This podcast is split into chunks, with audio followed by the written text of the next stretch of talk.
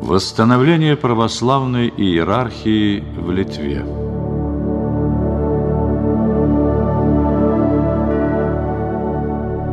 После Брестского собора 1596 года большинство православных епископов Юго-Западной Руси и Литвы приняли унию с Римом.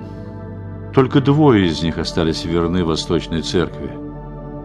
Видя, что униатские храмы стоят пустыми, а простой люд не желает принимать союз с Римской Церковью, правительство стало вводить унию насильственными методами. Сначала оно действовало только экономическими ограничениями, налогами и лишением гражданских прав схизматиков, так называли католики, исповедующих православие. Однако эти методы были малорезультативны. Тогда к делу унии были привлечены войска. Начались гонения, которые еще более усилились со смертью последнего православного епископа. «Дикий фанатизм короля Сигизмунда и иезуитов», писал один из современников этих событий, не уступал в свирепости языческим гонителям христианства – Православных силы изгоняли в униатские храмы, заставляя совершать молебствие о здравии римского папы. Чтобы еще более унизить чувство верующих, латинское духовенство переезжало от храма к храму в повозках, в которые вместо лошадей впрягали до 20 и более схизматиков.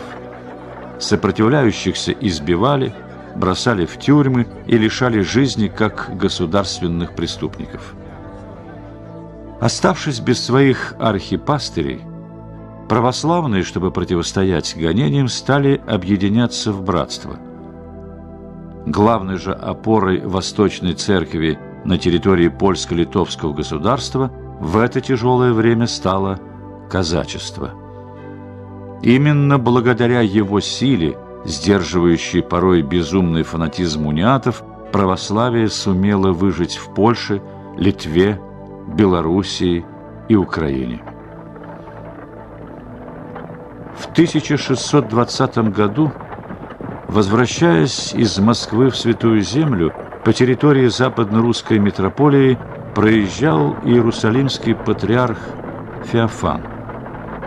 Он получил разрешение от польского правительства посетить православные монастыри, храмы и временно остановился в Киево-Печерской обители. Казачий Гетман гарантировал патриарху защиту и свободу. Сюда же, под предлогом празднования престольного праздника монастыря Успения Божией Матери, собрались делегаты от православных союзов и братств со всех районов польско-литовского государства. Тайно, под покровом ночи в Киево-Печерском монастыре, состоялся собор западно-русской митрополии. На нем патриарх Феофан восстановил православную иерархию.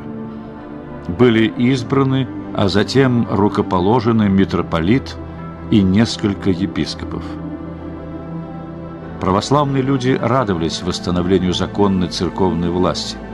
Многие приходы в разных областях польского королевства, узнав, что для них поставлен православный епископ, письменно заявляли о своей поддержке новому архиерею. Новость о восстановлении православной иерархии вызвала сильнейшее раздражение униатских иерархов. Узнав о свершившихся хиротониях, они подали донос Сигизмунду, в котором называли патриарха турецким шпионом и возмутителем покоя в королевстве. Король был разгневан. Он объявил патриарха Феофана подлежащим аресту и суду, но было уже поздно. Сопровождаемый казаками, патриарх благополучно добрался до границы. Тогда весь гнев был вымещен на православном люде. Приверженцы унии с благословения своих епископов и с одобрения власти устраивали погромы православных дворов, храмов и монастырей.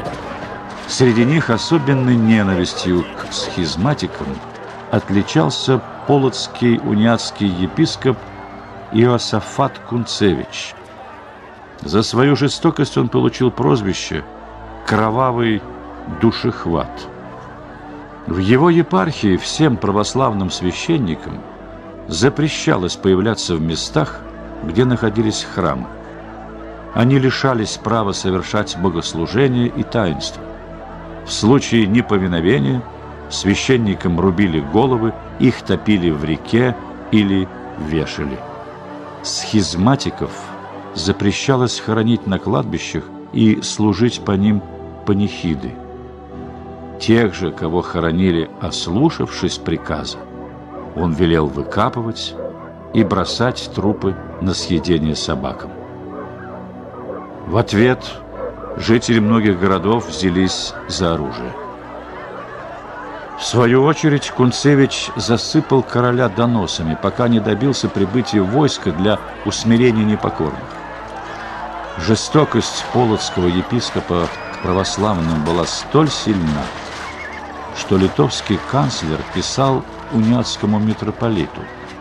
Иосафат надоел и омерзел народу как в Полоцке, так и везде. Мы опасаемся, как бы эта уния не стала причиной нашей погибели. Ваша милость, держи его в узде. Однако, видя, что даже митрополит не может повлиять на епископа, канцлер писал и самому Кунцевичу. Ваша святость позволяет грабить схизматов и отрубать им головы, но Евангелие учит совершенно иным вещам. Уймитесь, а то ваши действия могут привести к государственной смуте. Получив письмо от канцлера, Иосафат еще с большим рвением стал насаждать унию, желая даже умереть за нее.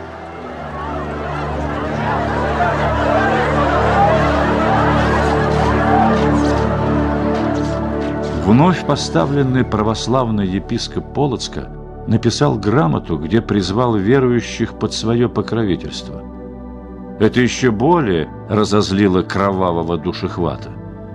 Приехав в Витебск, Кунцевич нашел все городские храмы пустыми. Жители посещали православное богослужение за городом в специально устроенных шалашах. Униатский епископ приказал уничтожить не только шалаши, но и всех православных священников Витебска. Это переполнило чашу терпения. Горожане взялись за камни и колья.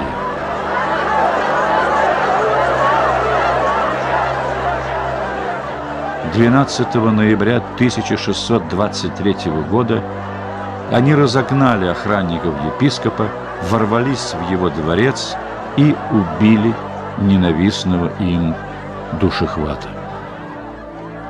Боясь восстания в других городах, правительство жестоко наказало жителей Витебска. После смерти Кунцевича притеснение православных усилилось по всей стране. Гонения стали настолько жестокими, что в 1624 году православный митрополит Иов обратился к русскому царю с просьбой принять Малороссию под свое подданство. Несмотря на всем известные свидетельства зверств Кунцевича в отношении православных христиан, в середине XIX века Папа Римский канонизировал Иосафата и провозгласил его святым покровителем Польши и России. Римский епископ назвал Кунцевича апостолом мира и единения – окончательно разъединив тем самым Восточную и Западную церкви.